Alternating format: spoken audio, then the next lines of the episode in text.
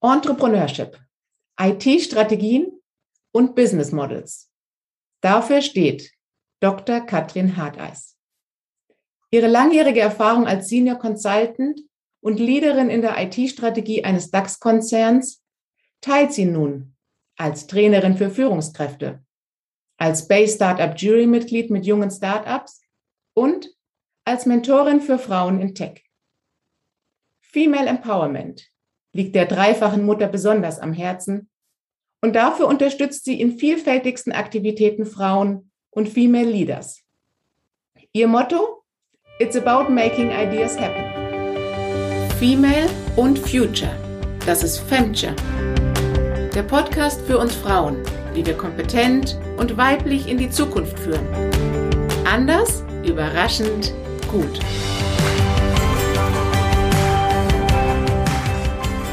Begrüßt mit mir Dr. Katrin Harteis. In unserer vorherigen Folge ging es um Design Thinking. Da haben wir uns angeschaut, wie wir strukturiert vom Kundenproblem zu einer Produktlösung kommen. Und nun gehen wir den nächsten Schritt, nämlich vom validierten Prototypen zum Geschäftsmodell. Katrin, du sagst, die heutigen Technologien sind schon weiterentwickelt als überhaupt unser Bewusstsein und unser Wissen, wie wir diese in Geschäftsmodelle übersetzen können. Was ist aus deiner Sicht wichtig, um Innovation im Unternehmen zu fördern? Ja, hallo Nadine. Erstmal vielen herzlichen Dank für die Einladung zu deinem Podcast.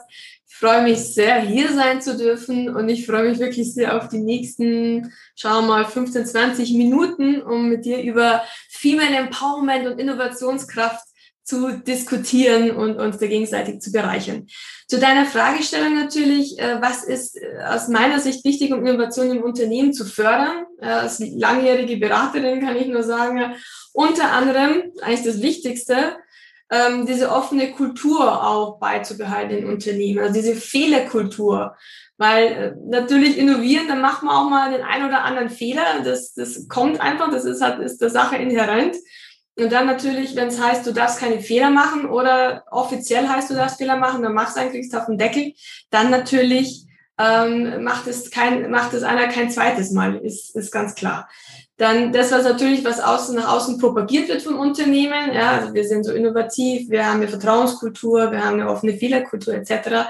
Das muss natürlich auch im Innenverhältnis äh, auch so stimmen. Also da muss schon eine Konkurrenz da sein zwischen Außendarstellung und Innendarstellung. Weil wenn es nach außen dargestellt wird, am Ende nicht gelebt wird, das frustriert die Leute. Mhm. Dann gehen die auch mit der Zeit nicht aus sich, äh, aus sich mehr heraus. Das machen die vielleicht ein, zwei Mal und das war's dann.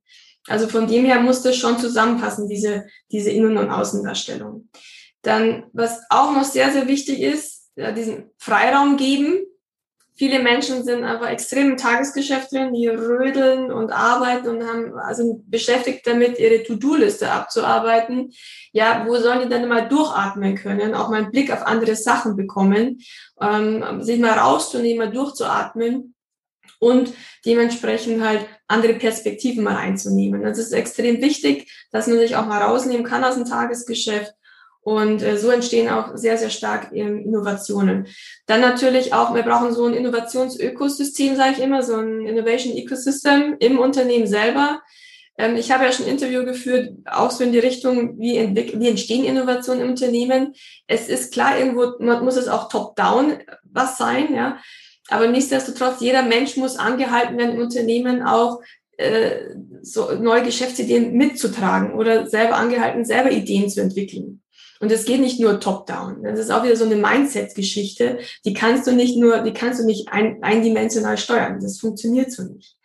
Dann, was noch? Wertschätzung natürlich. Also diese Innovationen, dass das auch gewertschätzt wird. Wenn man natürlich jetzt da vom Typus her ist und was weiterbekommen möchte und kommt da mit Ideen und dann kommt aber der Chef und, und dann heißt, ja, was willst du damit? Braucht man nicht, haben wir schon, wie auch immer das ist natürlich keineswegs förderlich. Also einmal diese Mindset-Sache wieder, aber auf der anderen Seite diese Belohnung, einmal intrinsisch oder extrinsisch. extrinsisch. Intrinsisch ist natürlich, äh, oder extrinsisch besser gesagt, ist natürlich super, wenn die Leute dafür auch Geld bekommen, klar. Äh, die meisten Menschen, meiner Erfahrung heraus, sind sehr intrinsisch motiviert. die machen das auch gerne, wenn sie wissen, sie können einen Beitrag leisten und, und sie werden gewertschätzt, es wird respektiert und sie werden auch gesehen, also diese Visibility, diese Sichtbarkeit dann auch. Mhm. Das ist denen schon sehr wichtig. Und letzter Punkt. Mhm, gerne. Ja, dann bin ich auch schon fertig. Diverse Teams. Die Themen sind mittlerweile zu komplex. Also die Fragestellungen sind zu komplex, als dass man sie noch eindimensional beantworten kann. Man braucht mehrere Perspektiven und die kriegt man meines Erachtens nur mit diversen Teams jetzt mittlerweile hin sei es vom Alter her, jung, alt, weiblich, männlich, sei es verschiedene Nationalitäten, ist vielleicht anstrengend, weil man muss natürlich die Perspektiven auch zusammenbekommen, ist nicht immer einfach, aber es lohnt sich und es, es ist, ja, es führt auch kein Weg daran vorbei. Das ist einfach auch die Zukunft. Absolut. Und ähm, an der Princeton University haben sie dazu Studien entwickelt und tatsächlich nachweisen können, dass wenn es um Innovationskraft geht, dass Diversity Teams ähm, deutlich besser abschneiden als High-Performance-Teams aus ähm, fachspezifischen ähm, Kollegen. Und was ich da jetzt raushöre, ist, dass wir uns umstellen, dass wir nicht mehr eine separate Innovationsabteilung haben, die isoliert an der Seite arbeitet, sondern dass wir die Innovation ins gesamte Unternehmen bringen, dass alle daran beteiligt sind. Ähm, also das war total inspirierend, was du uns da erzählt hast. Und was sind jetzt deine Erfahrungen für die Erfolgsfaktoren, wenn es spezifisch um Geschäftsmodelle geht? Bei den Geschäftsmodellen, das ist eine sehr gute Fragestellung, Nadine. Ähm, da ist es in erster Linie, Erfolgsfaktor war das Management, ganz, ganz klar. Also die erstmal auch zu akzeptieren, dass es da draußen sich die Welt geändert hat. Wir leben nun mal in einer VUCA-Welt, die wird immer komplexer, schneller, unzu, also unzurechnungsfähiger. Und äh, viele natürlich sind noch in ihrer, in ihrer Komfortzone drin, die geht so recht gut. Und die denken, es geht immer so weiter. Ja? Die können extrapolieren, wie in der Vergangenheit, jetzt auch in die Zukunft. Und äh, es geht immer so weiter. Aber das ist halt einfach nicht mehr Fakt. Da hat sich, ein, ja, das ist einfach nicht mehr, von dem man ausgehen kann. Und das auch zu akzeptieren, dass man morgen schon weg sein kann, das ist für viele sehr, sehr schwierig. Genau, und neue Ansätze reinzulassen. Also es kann auch mal was ganz anderes sein, mit dem man vorher noch nicht viele Berührungspunkte gehabt hat. Zum Beispiel äh, letzte Woche erst habe ich mit einem Logistikunternehmen äh, ein, ein, ein Meeting gehabt, die ähm, sagen, sie müssen sie, also sie haben ein super Innovation Lab aufgebaut, ähm, auch holen das Startups rein, fördern die auch, etc. Und zum Beispiel, die sagen, ja, sie müssen Logistik, in zehn Jahren wird es nicht mehr so ausschauen, wie es, wie es heute aussieht. Sie müssen sich umstellen, sie müssen sich, sie müssen jetzt anfangen, oder besser gesagt, sie sind schon mittendrin seit ein paar Jahren, weil sie, weil sie wissen, ähm, morgen kann das ganze ihr Geschäftsmodell schon wieder ganz anders ausschauen. Und dann können sie vielleicht schon nicht mehr mithalten, weil der Wettbewerber zu stark ist oder die Technologie oder wie auch immer. Genau, und bei denen ist es so, die machen eine Ausgründung, die ähm, experimentieren sehr viel mit Drohnen, nicht als Drohnenlieferung, sondern Drohnenüberwachung. Und ähm, da sehen die jetzt einen Geschäftsbereich, was natürlich super interessant ist. Hat in erster Linie jetzt mal gar nichts mit Logistik zu tun, aber sie werden sich darin auf, also, äh, aufstellen. Zu, sehr, sehr mutig meines Erachtens, aber auch sehr interessant. Also du sagst, es sind zwei Sachen. Das eine ist es wirklich, wenn es einem gut geht, wenn man noch voll im Sattel steht und das Geschäftsmodell läuft, dann schon nachdenken, und in die Zukunft ähm, transformieren. Was brauche ich? Wie muss ich es adaptieren? Ist denn das, was ich jetzt mache, wirklich in zehn Jahren noch valide? Also dran arbeiten, wenn es einem gut geht und nicht, wenn man die erste Schieflage erkennt. Und das Zweite, das du sagst, ist, habt so einen Corporate Entrepreneur Spirit. Schaut nicht nur von draußen, sondern schaut, dass ihr intern den Innovation Lab aufsetzt und intern an eurer eigenen Geschäftsmodellentwicklung arbeitet. Ähm, das ist total wichtig. Also wir brauchen eine Outside-In-Perspektive und eine Inside-Out-Perspektive. Mhm, ja. Also einerseits müssen wir natürlich Impulse und Motivation holen von draußen, ganz klar. Ja, einen eigenen Saft zu schmoren ist noch nie gut gewesen, aber auch intern. Also wir haben wahnsinnig viel Potenzial in den Mitarbeitern intern. Das wird oft nicht gehoben. Das ist total schade. Und vor allem, wenn es um prozessuale Veränderungen geht. Äh, die Leute, die vor Ort arbeiten, haben ja die Ahnung, was läuft jetzt mhm. nicht so, ja? wo kann man noch was, wo gibt's so Potenzial, wo kann man noch was besser machen. Und vor allem äh, es sind oft vielleicht ganz kleine Sachen, aber die Summe macht's aus. Und vor allem die Wertschätzung der Mitarbeiter, die diese Innovation reinbringen, das ist extrem wichtig, dass man die auch sieht und, und, und auch in einer oder anderen Hinsicht auch wie auch immer belohnt. Absolut. Da gibt es ein schönes Beispiel von Amazon. Da gibt es eine Innovation Box. Und wenn du eine innovative Idee hast, darfst du dir diese Innovation Box holen und hast 500 Euro Startkapital, um einen ersten Prototypen zu entwickeln, um die ersten Validierungen von deiner Geschäftsidee zu machen. Und du musst es mit keinem Chef absprechen. Du kannst einfach diese Box für dich nehmen. Also das ist echtes Entrepreneurship. Siehst du ähm, in diesem Geschäftsmodellentwicklungsprozess besondere weibliche Stärken und Kompetenzen? Definitiv. Ähm also äh, von der Geschäftsmodellentwicklung ist es so, das sind ja ganz viele verschiedene Perspektiven, die man einnehmen muss. Ja, das ist mal die Marktperspektive, Wettbewerbsperspektive, ganz, ganz stark natürlich die Kundenperspektive. Ja, wie ticken die? Die wissen ja oft selber nicht, was sie, was sie brauchen. Das braucht man schon auch für Einfühlungsvermögen und immer wieder auch da nachzufragen, was ist es denn wirklich jetzt ihr ursprüngliches Problem? Äh, was haben die, was bringen die für Eigenschaften mit, etc. Ähm, also wie schon gesagt, die Kundenperspektive, dann natürlich auch die Finanzperspektive, Marketing, Vertrieb. Also da, da muss man ganz viele Puzzleteile zu einem großen Puzzle zusammenfügen, dass es auch in sich stimmig ist und einen roten Faden hat.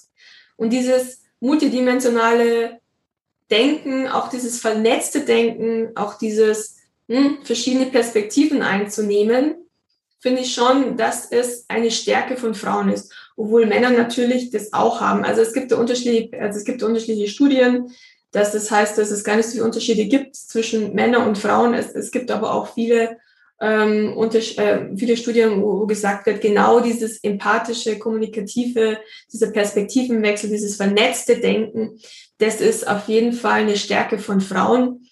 Und ähm, es wird, es ist aber auch so, dass es eine Eigenschaft ist, was uns Frauen zugesprochen wird. Und da sehe ich schon eine, eine ganz gute Möglichkeit, dass wir uns da auch sehr gut aufstellen in diesem Gebiet. Absolut. Ähm, zum vernetzten Denken gibt es in Folge drei nochmal ganz viel Informationen, was es da wissenschaftlich mit sich auf, hat, äh, auf sich hat und was in unserem Gehirn da vor sich geht. Wer da Interesse hat, gerne nochmal reinhören. Aber Katrin, du hast uns die perfekte Überleitung gegeben, dass wir Frauen diesen Kompetenzen haben und sie auch aktiv einsetzen. Ähm, in deinen Vorträgen zu Female Leadership sagst du, Führung der Zukunft erfolgt durch Leading Others Through Impact and Drive. Und auch der Harvard Business Review vom Dezember 2020 bestätigt, dass weibliche Führungskräfte viel mehr die Initiative ergreifen und ihr Führungsstil durch Inspiration und Motivation angetrieben wird. Welchen Einfluss hat das Führungsverhalten auf die Innovationskraft von Unternehmen aus deiner Beraterperspektive? Inwiefern Einfluss auf das Führungsverhalten, auf die Innovationskraft von Unternehmen hat, ja, das ist total ausschlaggebend. Also Führungsverhalten ist das A und O eines innovativen Betriebes.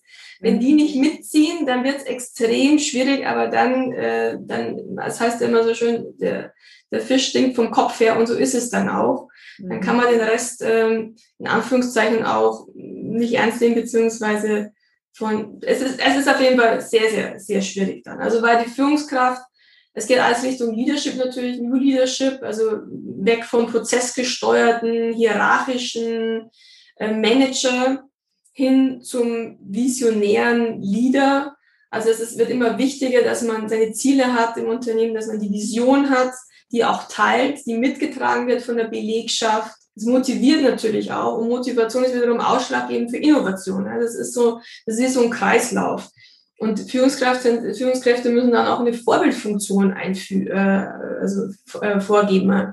Mhm. Ähm, wenn, wenn die nicht schon mitmachen und da motivieren, nach vorne gehen und inspirieren und dann auch mal wieder dieses Empowern ist so wichtig, dieses Ermutigen, ja, dieses nach vorne gehen, zeigen, dass es geht. Also auch wenn man mal Rückschläge hat, das kann man auch kommunizieren. Das ist wichtig. Man, es nimmt doch heutzutage keiner mehr ernst in der Belegschaft, wenn jemand immer nur sagt, ach, alles ist so super und hier sind die Zahlen und toll und überhaupt. Und ich bin sowieso der Beste. Das ist, das, äh, das ist so, ja, das nimmt einen doch, eh, das ist scheinheilig, das nimmt einen doch keiner mehr ab.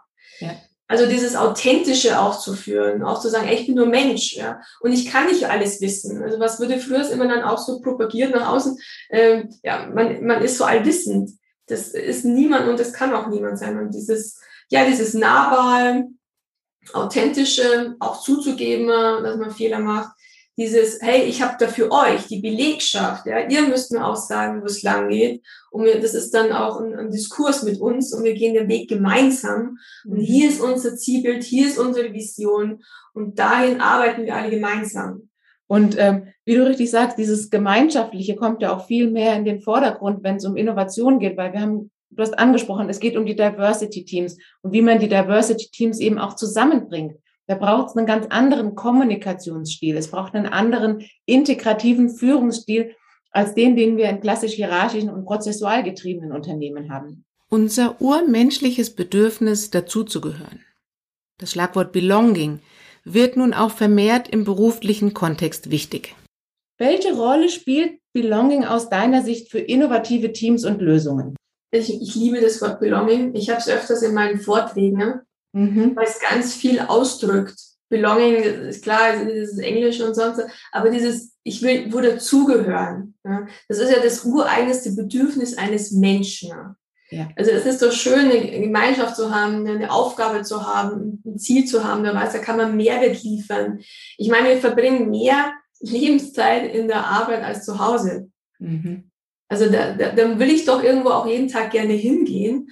Und äh, klar, manchmal ist die Arbeit so, manchmal so. Aber grundsätzlich ein Ort, wo ich weiß, hey, da werde ich gewertschätzt, da gehöre ich dazu. Da, also, ja, das, das, das, da ist mein Rahmen gesetzt für, für meine Arbeit. Und das ist auch unter anderem die Aufgabe der Führungskraft und eine sehr wichtige Aufgabe der Führungskraft, diesen Rahmen auch zu geben, in dem sich dann die Leute natürlich dann ähm, auch austesten können, auch äh, zurechtfinden oder zusammen, also zu füllen können, füllen zu können. Und dieses Belonging, wenn man das wirklich lebt, das setzt eine ganz andere Energie frei. Ja. Das muss man mal ausprobieren. Die Leute, die arbeiten dann ganz anders, die lachen anders, die, die, die gehen an, die reden miteinander anders. Also und natürlich dadurch, und das gibt das Unternehmen auch so viel zurück. Dann kommen natürlich auch Innovationen hoch, weil die Leute das gerne machen. Mhm. Wenn sie Rahmen, also wenn, wenn sie irgendwo arbeiten, wo sie nicht, ja, wer macht denn das schon gerne? Dass also, wenn er dann nicht gewertschätzt wird oder wenn er da einfach sein Potenzial nicht entfalten kann, ja klar, dann macht er, äh, macht er Arbeit nach Vorschrift und das war's dann. Und absolut, wo entstehen dann auch unsere schönen, innovativen Ideen, wie wir einen Wochenendausflug machen? Das passiert doch, wenn wir in einer Gemeinschaft zusammensitzen, uns gegenseitig vertrauen und Geschichten erzählen und der eine sagt das und der andere baut drauf aus auf. Und so haben wir einen tollen Ausflug geplant. Und, und genau diese Atmosphäre aus dem Privaten jetzt zu transformieren in das Unternehmerische, das ist Ausdruck dieses Belongings. Und was daraus entstehen kann, das haben wir im Privaten schon erlebt. Und das Gleiche kann eben auch in den Unternehmen entstehen, wenn wir das nach vorne setzen. Und ich bin der festen Überzeugung, dass wir Frauen das Gespür dafür haben, was es braucht, um das Vertrauen und um die Atmosphäre für eine Kollaboration für ein Team zur Verfügung zu stellen, um was Neues entstehen zu lassen. Und liebe Katrin, deine beste Freundin, deine Kollegen schätzen an dir so besonders, dass du ein vertrauenswürdiger Sparing-Partner bist. Und sie lieben es an dir, dass du so offen gegenüber Menschen und gegenüber Neuem bist. Inwieweit hat dir diese Eigenschaft denn schon mal geholfen im beruflichen oder bei deiner persönlichen Entwicklung? Also auf jeden Fall hat mir schon sehr, sehr viel geholfen im beruflichen, aber auch im privaten Kontext. Im beruflichen Kontext äh, Netzwerkaufbau. Netzwerken ist extrem wichtig.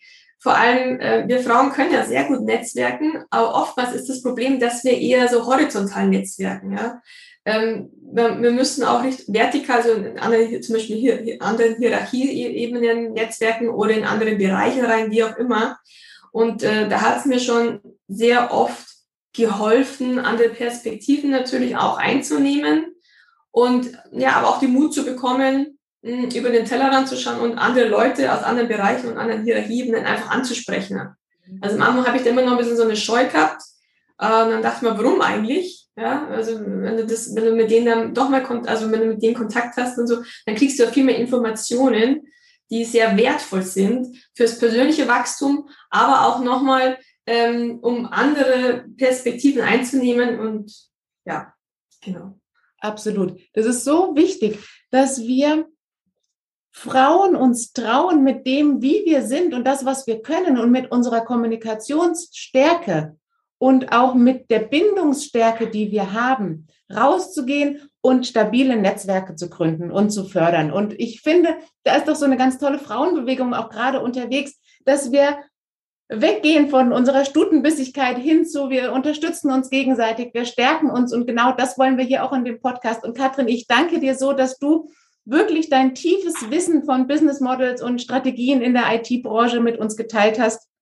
Und zum Schluss kann ich euch noch eine gute Empfehlung geben, denn Katrin macht auch Female Leadership Workshops und der heißt Break the Rules. Und so viel darf ich schon verraten. Glaubenssätze loswerden geht bei Katrin nämlich mit Taekwondo. Und wo im wahrsten Sinne des Wortes Holzbretter alte Muster durchbrechen. Also, Katrin, ich sage ein Konfetti-Regen für dich. Vielen, vielen Dank. Danke für dieses bereichernde und tolle Interview. Und ich bin mir sicher, ähm, auch die Frauen, die heute zuhören, werden bei Katrin mal stöbern, was sie so alles Tolles macht. Herzlichen Dank, liebe Katrin. Nadine, auch vielen herzlichen Dank für die Einladung. Hat mir sehr gut gefallen und äh, wünsche da draußen allen Frauen nur das, nur das Beste. Traut euch, geht's nach vorne, auch wenn es nicht perfekt ist. Hauptsache machen.